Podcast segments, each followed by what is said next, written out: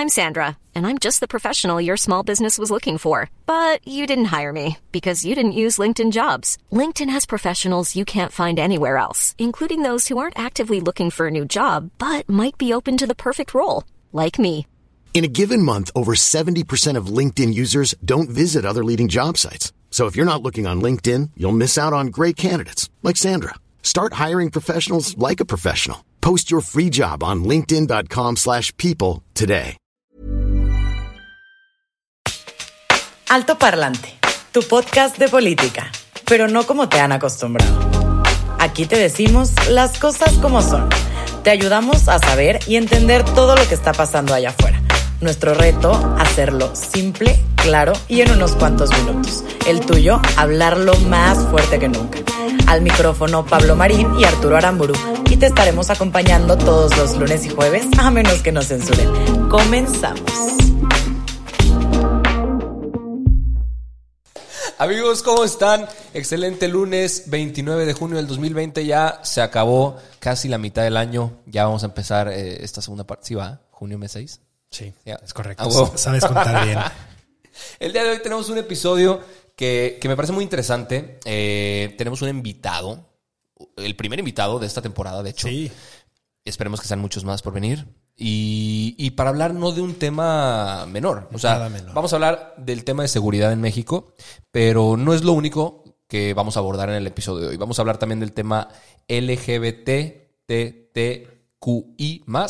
y la comunidad que celebraron el orgullo de pertenecer a ella durante este fin de semana y durante todo el mes de junio. Así es. Eh, mi nombre es Pablo Marín, estoy con Arturo Aramburu. Un Adelante. gusto justamente en este arranque de semana. Y, y como bien decía Arturo, vamos a arrancar hablando de, de temas de, de seguridad, porque la semana pasada fue particularmente violenta y justamente vimos prudente invitar a un gran amigo que está justamente metido en temas de seguridad nacional, que entiende muy bien lo que está pasando en las diferentes corporaciones, en los diferentes niveles, en los diferentes estados, cuál es la estrategia, eh, qué, qué es lo que se puede leer como con ojo de águila y, y para que todos podamos entenderlo. eh, eh, tiene un background muy interesante, ahorita se los vamos a presentar, eh, ahorita que, que nos Pero empieza a acompañar. Primero platiquemos de la gente que fue lo que pasó. Exactamente. Que seguramente lo saben porque Se- Fue un escándalo. la comunidad de altoparlante conoce de estos temas, está informada de los temas y aparte fue un escándalo que estuvo en los medios y que hizo muchísimo ruido. Fue un atentado por parte del cártel Jalisco Nueva Generación eh, contra el secretario de Seguridad Ciudadana de la Ciudad de México, Omar García Harfush. ¿ok? Exactamente. No fue cualquier atentado, no es contra cualquier funcionario y no lo operaron de cualquier manera. Exactamente. Fue un atentado con un operativo muy inteligente, con un operativo muy planeado, en contra de el titular o el líder de la policía más grande del país, Claro. por entidad. Y además, el lugar en donde, donde se da eh, eh, más de 400 impactos de bala. 415 de- impactos de bala 415 impactos de bala de calibres eh, durísimos. O sea, porque su camioneta era de, de un, Del blindaje de más un alto. blindaje 5 do- doble plus, una cosa así, ¿no? O sea, que, que es un blindaje que pues realmente en muchas ocasiones utilizan presidentes. Hay, hay algunos un poquito más altos, pero que, que pase esto en, en México también nos, nos habla entre líneas otro tipo de problemas y yo creo que es mucho de lo que Claro. eh, Fabián nos puede aclarar eh, Sí, en, sí, en correcto. esta Digo, na- nada más muy rápido para platicar a la gente el recuento de los daños. Eh, hubo tres fallecidos. Una mujer que no tenía nada, absolutamente nada que ver con el asunto, simplemente pasaba por ahí. Eh, hubo más de 12 detenidos. Hasta el momento hay dos detenidos que supuestamente son los intelectuales detrás de esto, pero, pero pues todavía no se sabe bien cómo está operando el cártel. Lo que dicen también es que hay otras personas que fueron involucradas, eh, otros cárteles que se tuvieron que involucrar en, en- en este, en todo este atentado. Y lo que les dijeron a las personas que iban en contra del secretario, les dieron 100 mil pesos y les dijeron, van a una misión suicida y nosotros nos haremos cargo de su familia eh, si ustedes mueren o si son capturados o lo que sea. Van a una misión suicida. Así, nada más y nada menos. O sea, para ver al nivel de lo que están llegando ya las cosas en términos de violencia. Eh, claro que no es nuevo, está sucediendo en otros lados. Lo que ahora sorprende es que sucede además en la Ciudad de México, en una de las calles, si no es que la calle más importante del país. Correcto. Y pues bueno, es así. Entonces, pues, ¿quién mejor que nuestro invitado para hablar de estos temas tan especializados, pero que es importante que entendamos como ciudadanos para ver qué va a pasar, para ver qué nos toca a nosotros, para ver qué le toca al gobierno y qué podemos exigir? Y para hablar justamente de estos temas nos acompaña nada más y nada menos que Fabián Gómez. Él es abogado, politólogo, maestro en Derecho, Seguridad Pública y experto en Seguridad Nacional. Nos da muchísimo gusto que estés por acá. Bienvenido Alto Parlante, esta es tu casa. ¿Cómo estás? Gracias, Pablo. Muy bien. ¿Y tú? Muy bien, también. Pues nos encantaría estar platicando quizá de, de notas un poquito más felices, pero entiendo también que las circunstancias del país nos tienen con un presidente por una parte que insiste en abrazos, no balazos, pero por otra parte vemos al país incendiado, baleado, con gente muy asustada. ¿Qué es lo que tú estás viendo? ¿Qué, es, qué está pasando en México? Mira, eh, el escenario nacional eh, obedece efectivamente, yo creo que a un tema de, una estrategia de más que de, de, despliegue, pues más bien de contención, más bien de, de procurar que no crezcan a, a, procurar destruirlos, a procurar detenerlos, a detenerlos, a procurar inhibirlos. Eh, yo creo que más bien es que no se me salga de control, pero en ese que no se me salga de control, pues no hay un acuerdo de ambas partes, ¿no? Cuando para que pueda haber un, un acuerdo de paz, para que pueda haber un acuerdo de no actuar, tiene que haber voluntad bilateral, es decir, las dos partes tienen que estar de acuerdo. En este caso, la iniciativa del gobierno de pues, no violencia está planteada en la mesa, pero la delincuencia organizada no tiene la mínima intención ni de, ni de firmar un acuerdo de este tipo, ni de aceptar un acuerdo de este tipo. Ellos traen su negocio que es preponderantemente económico, lucrativo y basado en cualquier eh, tipo de eh, violencia o requisito que se requiera para alcanzar su, objetivo. Entonces, mientras estamos viendo ese tipo de estrategia de no hago nada, del otro lado está eh, hagas o no hagas, yo ya estoy muy superado, muy, muy, muy superior a, a, lo que tú puedas proponer. Claro. Claro, eh, Fabián, te saluda por acá Arturo, mil gracias por acompañarnos. Ahorita del alcance que mencionas, de, que le están dando un espacio eh, de, muchísima libertad al crimen organizado para que desplieguen su verdadera fuerza. Yo leí un poco en tu Twitter sobre el, tema de, inteligencia, de armamento al que están accediendo estos, estos grupos de crimen organizado. ¿Cuál realmente es el alcance que tienen hoy? O sea, ¿qué podríamos esperar? ¿De qué son capaces? ¿A qué tecnología pueden acceder? ¿O ya estamos completamente rebasados? Mira, difícilmente vas a estar rebasado por un grupo de estos. Lo que sí es que te pueden dar una buena batalla. Al final de cuentas, no olvidemos que somos Estado mexicano, somos eh, un Estado muy poderoso también eh, bélicamente, somos un Estado que tiene eh, fuerzas armadas sólidas, fuerzas armadas muy fuertes pero lo que sí no hay que perder de vista es, como tú lo mencionas, ¿no? Ya la, la capacidad de fuego y lo que han demostrado en estos días. Eh, por ejemplo, vamos, hablemos de, lo que va del año, ¿no? Eh, eh, en el caso de Culiacán, en la detención de Ovidio, pues mostraron que fueron, son capaces de, poner de cabeza una ciudad entera como Culiacán, que son capaces de movilizarse en vehículos cubiertos, vehículos encubiertos, recuerdas aquella camioneta blindada de Telmex, ¿no? Que parecía artillada eh, sicarios por todos lados, eh, combatientes por todos lados, o sea, prácticamente pararon la ciudad, bloquearon vías de comunicación, eh, amenazaron ya sin ton ni son al comandante supremo de las Fuerzas Armadas, al presidente de la República, al secretario de la Defensa, se enfrentaron ya de una forma sin el menor temor que estábamos acostumbrados a ver, tenían cierto límite. De ahí te vas a Guanajuato, de ahí te vas a lo que está haciendo el cártel eh, de Santa Rosa, eh, lo que está haciendo prácticamente el marro, el famoso marro. Eh, que justo ahora vemos, ¿no? Que liberan a su esposa, digo, a su, a su mamá, por un error que la misma fiscalía, al parecer, eso es lo que dice una de las versiones, otra de las versiones dice es que el ejército se adelantó. ¿Qué, qué es lo que pasa en ese tipo de operativos? O sea, estamos viendo una falta de sincronización. Te, platico, dame un segundo. E, es importante que haga este contraste entre tres agrupaciones, a lo que, porque tengo un punto. Eh, mientras el marro está amenazando refinerías, o sea, instalaciones estratégicas del Estado mexicano, eh, bloqueando carreteras, eh, atentados ya, eh, hemos visto artefactos explosivos, hemos visto ya una, una dinámica distinta y estamos hablando de dos grupos distintos en estados distintos. inicié con el cártel de Sinaloa, ahora el cártel de Santa Rosa de Lima, Y ahora ves, hace unos días, el viernes, para ser específicos, un atentado contra el secretario de Seguridad Ciudadana de, la Ciudad de México, la policía más grande del país, hablando de entidades. Y lo que ves aquí es otra vez vehículos encubiertos, fusiles y rifles de alto impacto. Eh, traían inhibidores, inhibidores de señal, famosos jammers, que bloquean todas las señales de comunicación en un, en un, en un rango específico. Y pues, respondiendo a tu pregunta, Arturo, esto es lo que está mostrando, una capacidad de juego, una capacidad tecnológica y sobre todo una indiferencia respecto de la autoridad a la que se enfrentan.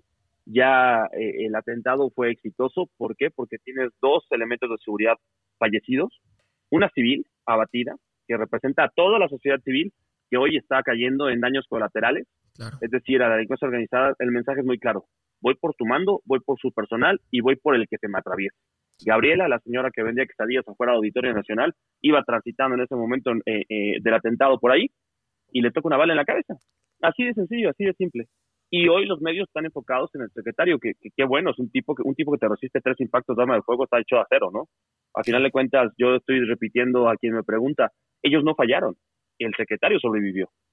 Yo conozco gente que se ha muerto de, una caída y, y gente que no aguanta un balazo. Omar es un tipo que te resiste tres balazos y está sonriendo en su cama de hospital. Entonces, ellos no fallaron, el secretario sobrevivió.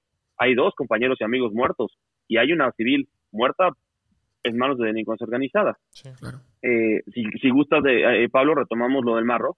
Es una falla procesal muy común. O sea, al final de cuentas, ¿qué mensaje se da? Se da un mensaje muy negativo porque pues pareciera que estamos cediendo a la presión del marro, pareciera que estamos cediendo a las amenazas del marro y que esto sería un juego en conjunto, o que tenemos fuego en Guanajuato, fuego en la Ciudad de México, fuego en Culiacán, fuego en distintos lugares de la República, porque Sonora está ardiendo, Tamaulipas está ardiendo, Veracruz eh, con los cuerpos aparecidos, toda la República está ardiendo y en este momento pues decía, hoy sabes que pues suelta a la mamá del marro, ¿cuál es el mensaje? O hubo una falla procesal, que es una falla constante, tú decías, el ejército se adelantó, recuerda que cuando hay una detención, lo primero que se hace es presentarse ante la autoridad competente, la puesta a disposición, es la primera etapa, la puesta, bueno, después de la detención, la puesta a disposición ante el Ministerio Público. El Ministerio Público tiene 48 horas eh, para iniciar la carpeta de investigación o puede duplicar el término a 96 tratándose de delincuencia organizada. De ahí pasa a, consignado con detenido, sin detenido, a una cosa que se llama audiencia, eh, audiencia de control, el juez de control, donde va a declarar de legalidad, la, legalidad de la detención. Y parece que ahí es donde no, no, no estamos logrando eh, pues articular el estado, el estado de justicia, ¿no? Porque es ahí donde se nos salen todos. Claro. Porque se declara de ilegal la detención y como no teníamos nada, hablo a nombre del Estado mexicano, ¿no? Porque yo lo, he, dicho estos días, esta guerra es México contra ellos. Entonces todo, todo, todo el que se sienta parte de puede nombrarse parte de la estrategia. Eh, es ahí donde estamos fallando, porque prácticamente no estamos logrando acreditar eh, elementos para poder vincular a los delincuentes a los procesos a los que estamos eh, queriendo vincular. ¿Y qué pasa? Pues el ejército adelantó o cualquier autoridad en seguridad pública se adelantó y pues no justificaron el acto de molestia, no hay elementos suficientes para vincular al proceso y se suelta. Esa es la falla legal, pero nos deja un mal sabor de boca porque no sabemos a qué estamos obedeciendo, si a una falta de técnica jurídica, si a falta, si a una falta de operación policial en el momento o a presiones. Claro. Eh, o a presiones de, un grupo de delincuencia organizada. Claro, inclusive eso me lleva a la siguiente pregunta. Eh, ¿La inteligencia mexicana en estos temas da lo suficiente para que se desmantele la estructura completa? Suponiendo que aprenden a una de las cabezas o terminan por asesinar a una de las cabezas de estos, de estos cárteles. Pues, ¿qué pasa, güey? O sea, nace una nueva, eh, surge una, nueva fuerza de poder dentro del cártel, nada más pulverizan los grupos y se crean dos en vez de uno grande? ¿O qué, sucede en esos casos? Vámonos en orden. La inteligencia mexicana. La inteligencia mexicana trae una evolución histórica eh, eh, decadente. ¿Por qué? Porque teníamos el, antecedente inmediato que podemos citar y, que sigue en la memoria colectiva es la Dirección Federal de Seguridad de Dirección Federal de Seguridad ante excesos, excesos porque es, es, la razón por la que se extingue la Dirección Federal de Seguridad, excesos cometidos, desaparece y surge eh, un, un, instituto, no recuerdo el nombre, pero es el, intermedio entre la DFS y el CISEN. El CISEN empieza hacer su tarea de forma excelente, aunque también se empieza a desviar por objetivos políticos, lo cual denigra la operación de seguridad. Si bien sirve para mantener la función de seguridad nacional, que es la integridad, estabilidad y permanencia del Estado mexicano, no alcanza eh, solamente la persecución política para garantizarlo. Sin embargo, recordemos que estos problemas no los teníamos en esta magnitud en los 90. Eh, es un CISEN, es un CISEN que no posiblemente solamente se ocupa de la estabilidad política y no de la seguridad eh, eh, pública o seguridad nacional como tal. A, final de cuentas, hablando de todo este fenómeno de la delincuencia. Del CISEN se, se, le demerita mucho porque a la transición de 2000 con Vicente Fox, pues obviamente lo que quiere el, el primer partido de oposición que llega al poder es erradicar la persecución política y comete un grave error, desarticular al CISEN o restarle influencia y poder al CISEN. Nos quedamos sin aparato de inteligencia operativo. Después llega el presidente Calderón y lo que hace el presidente Calderón es empoderar a la Policía Federal. Él es el que realmente crea la Policía Federal como la conocimos nosotros, nuestra generación. Eh, y lo que hace eh, el presidente Calderón es empoderar a la Secretaría de, eh, Seguridad, de Seguridad Pública Federal y lo dota de una división de inteligencia. Y el aparato de inteligencia mexicano se orienta ahora a la persecución y combate de delincuencia organizada, pues él declara una guerra y combate frontal al narcotráfico, la famosa guerra contra las drogas. El sistema queda pues prácticamente inoperante, pero tenemos mucha fortaleza de inteligencia, que la, función de la inteligencia no es otra cosa, lo voy a decir de forma muy, muy, burda, muy grotesca, pero es recopilar información para prevenir y anticiparse a escenarios. Claro. ¿Ok? Recordemos esto porque voy a aterrizarlo en, en el atentado del secretario de la Ciudad de México. De ahí viene el presidente Peña. El presidente Peña concentra nuevamente el aparato de seguridad dentro de la Secretaría de Gobernación, como en un momento lo tuvo la Dirección Federal de Seguridad, y hay un riesgo fundado de la oposición de que se vuelva a politizar la inteligencia del Estado mexicano. Entonces, recordemos que desaparece la Secretaría de Seguridad Pública y se crea la Comisión Nacional de Seguridad, que ahora es un órgano desconcentrado de la Secretaría de Gobernación. Y el aparato de inteligencia ahora se vuelve a dividir entre CISEN, buscando un fortalecimiento nostálgico, a mi punto de vista, del CISEN, y la operación simultánea de eh, la, inteligencia dentro de la Secretaría de, Seguridad Pública. Olvidé un detalle. Quien fortalece mucho también eh, la unidad de inteligencia naval es el presidente Peña la crea la, eh, eh, eh, la, unidad de inteligencia naval empieza a jugar un papel muy importante. La Secretaría Marina empieza a, jugar un papel muy importante porque son los únicos avalados por la DEA para hacer operaciones de, este tipo, de alto impacto. Entonces, de esta forma, nosotros buscamos generar información, productos de inteligencia que puedan servir para combatir a la delincuencia organizada. Y ya eh, de, en este sexenio convergen ya tres unidades algo complejas. A la hora que llega el presidente López Obrador, eh, pues se confirma ahora sí la desaparición del CISEN. Eh, es evidente que se le da una carga de trabajo muy superior a la Secretaría de la Defensa Nacional. Marina queda, queda relegada por completo. ahora se crea el Centro Nacional de Inteligencia. Desaparece la Policía Federal como tal, por lo tanto su división de inteligencia queda fuera y se busca concentrar hoy todo en el Centro Nacional de Inteligencia. Volvemos al viernes. Las declaraciones de todo mundo han sido que ya se tenía información del ataque, que ya se tenía la amenaza del ataque. Por lo menos una o dos semanas antes ¿Dónde está? lo sabían, Llamadas interceptadas donde, de, la gente de cartel Jalisco Nueva Generación. Entonces, ¿dónde está el aparato de inteligencia? Claro. Si yo ya sé que van a atacar a mi secretario, claro. yo estoy obligado a actuar yo, una justificación, eh, no, no hay justificación para decir, yo le avisé. Tú no debes avisarle. Tu obligación como aparato de inteligencia del Estado mexicano es anticiparte al acontecimiento. El acontecimiento se realizó. Tú no cumples avisándole al secretario que es objetivo de un atentado o dándole a la camioneta o diciéndole, oye, si yo sé que te van a pegar, no te regalo una careta, no te digo ponte flojito, para que no te duela yo evito que te den un golpe, evito que te golpeen, porque además no están golpeando a Omar García Harfuch, están golpeando al secretario de Seguridad Ciudadana de la entidad donde reside el presidente de la República, donde está el campo militar número uno, donde está la residencia oficial que ahora es el eh, eh, perdón, Palacio Nacional. Eh, estamos en un, se hace en reforma, el atentado es en reforma, el atentado es en el epicentro económico, político y diplomático del país nos salvamos, más bien nos salvamos de que no hubiera un diplomático corriendo a esa hora de reforma, ¿eh? porque todas las embajadas y representaciones consulares están ahí. Claro. Imagínate que hubiera habido un, diplomático coreano a esa hora corriendo en el camellón con sus escoltas y le alcanza una... O sea, tuvimos algo con el respeto de, la gente abatida, eh, pequeño. Pudo haber sido una gran tragedia política y, de seguridad nacional para este país. Y digo, ya para, cerrar, eh, ¿qué le queda a México? ¿Cuáles son sus opciones ante estos escenarios? Eh, ¿Cuál es la estrategia? ¿El presidente debería de replegar las fuerzas o no? ¿Qué, desde tu punto de vista, ¿qué, ¿qué nos queda como mexicanos? Mira, nos queda entender el fenómeno, nos queda entender que ya no hay grandes cárteles, nos queda entender que ya eh, un cártel, lo viste, eh, la información que hoy está eh, saliendo en medios es que el cártel de Jalisco Nueva Generación no operó solo, opera articulado con el cártel de Tepito, con el cártel de Tepito, que opera con el cártel de Tláhuac y que opera con otro grupo local. Entonces, ya no hay grandes cárteles, comprender que ya no hay grandes cárteles en este país, sino que son una alianza temporal y estratégica de pequeñas o grandes o medianas organizaciones delictivas, con grupos delictivos, con células delictivas, que generan un gran grupo.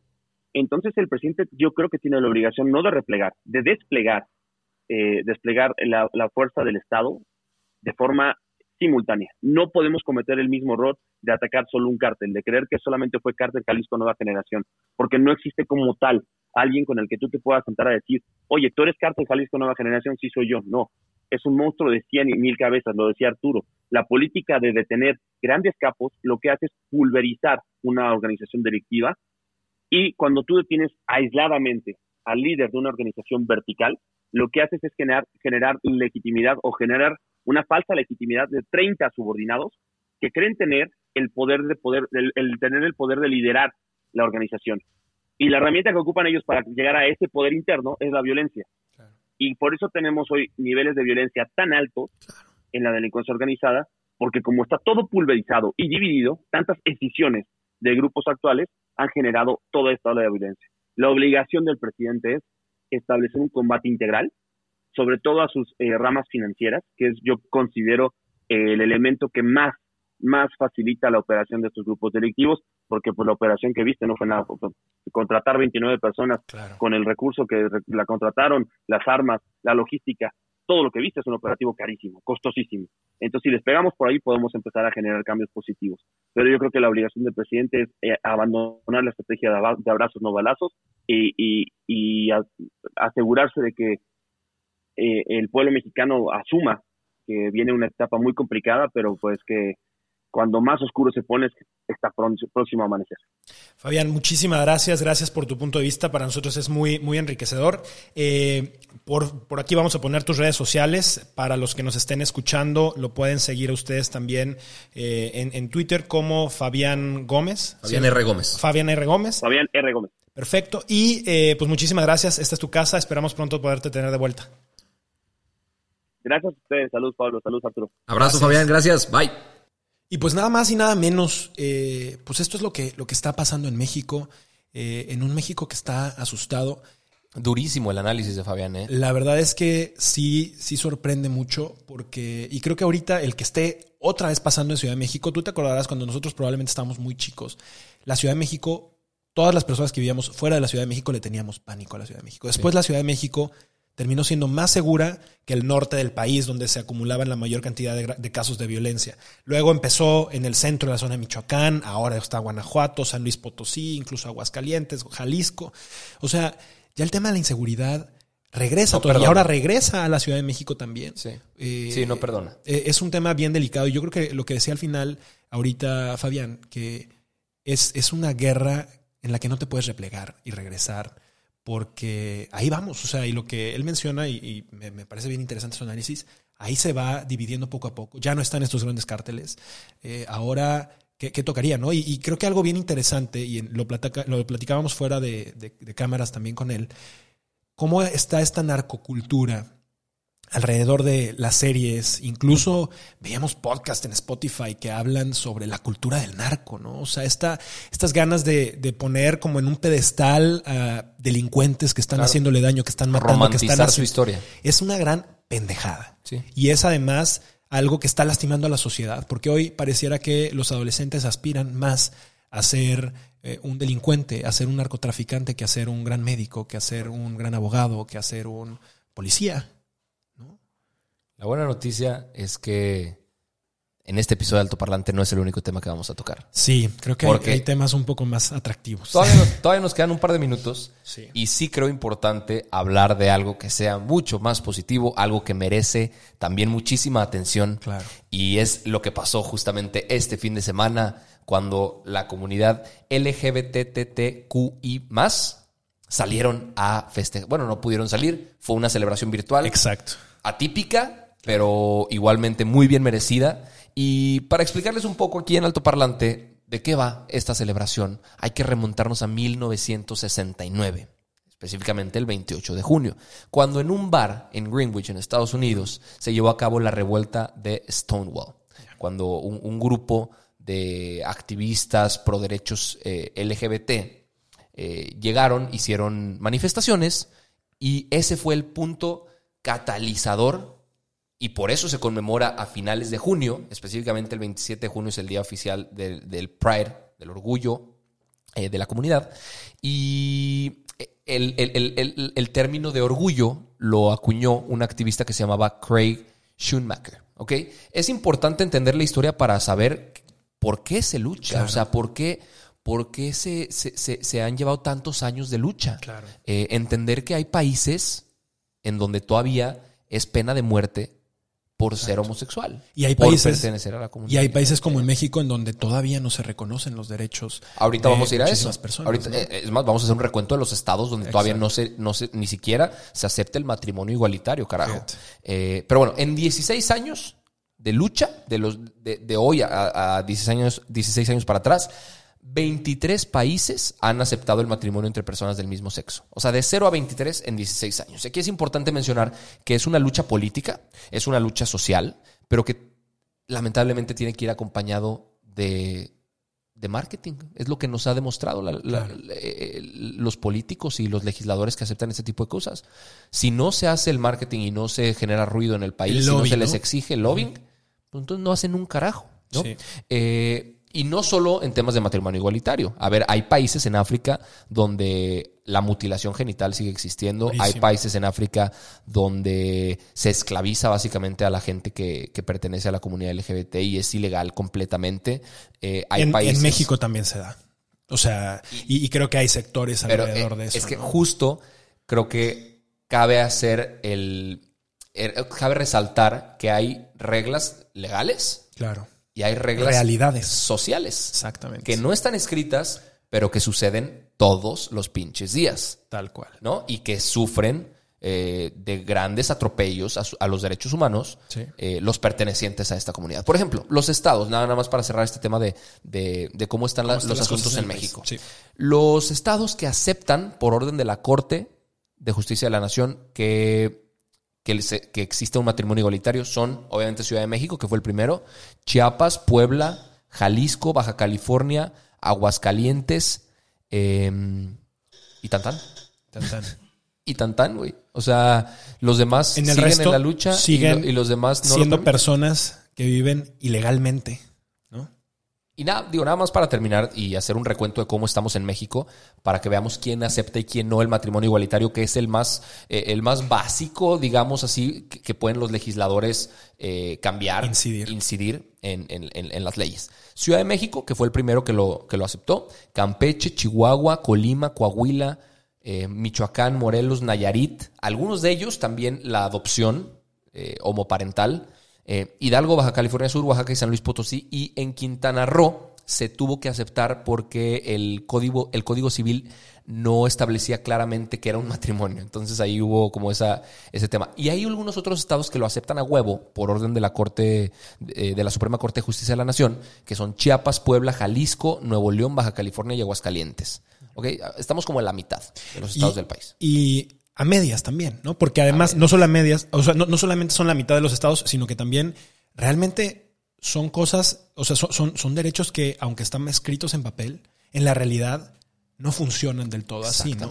Algo que platicaba justamente este fin de semana con un activista en, términos de, justamente los movimientos LGBTs, eh, es que la gran diferencia comenzó en nuestro país en junio del 2011, porque en el capítulo primero de la Constitución se hizo una reforma constitucional en la que cambia una parte y donde se dice que se reconocen los derechos de las personas.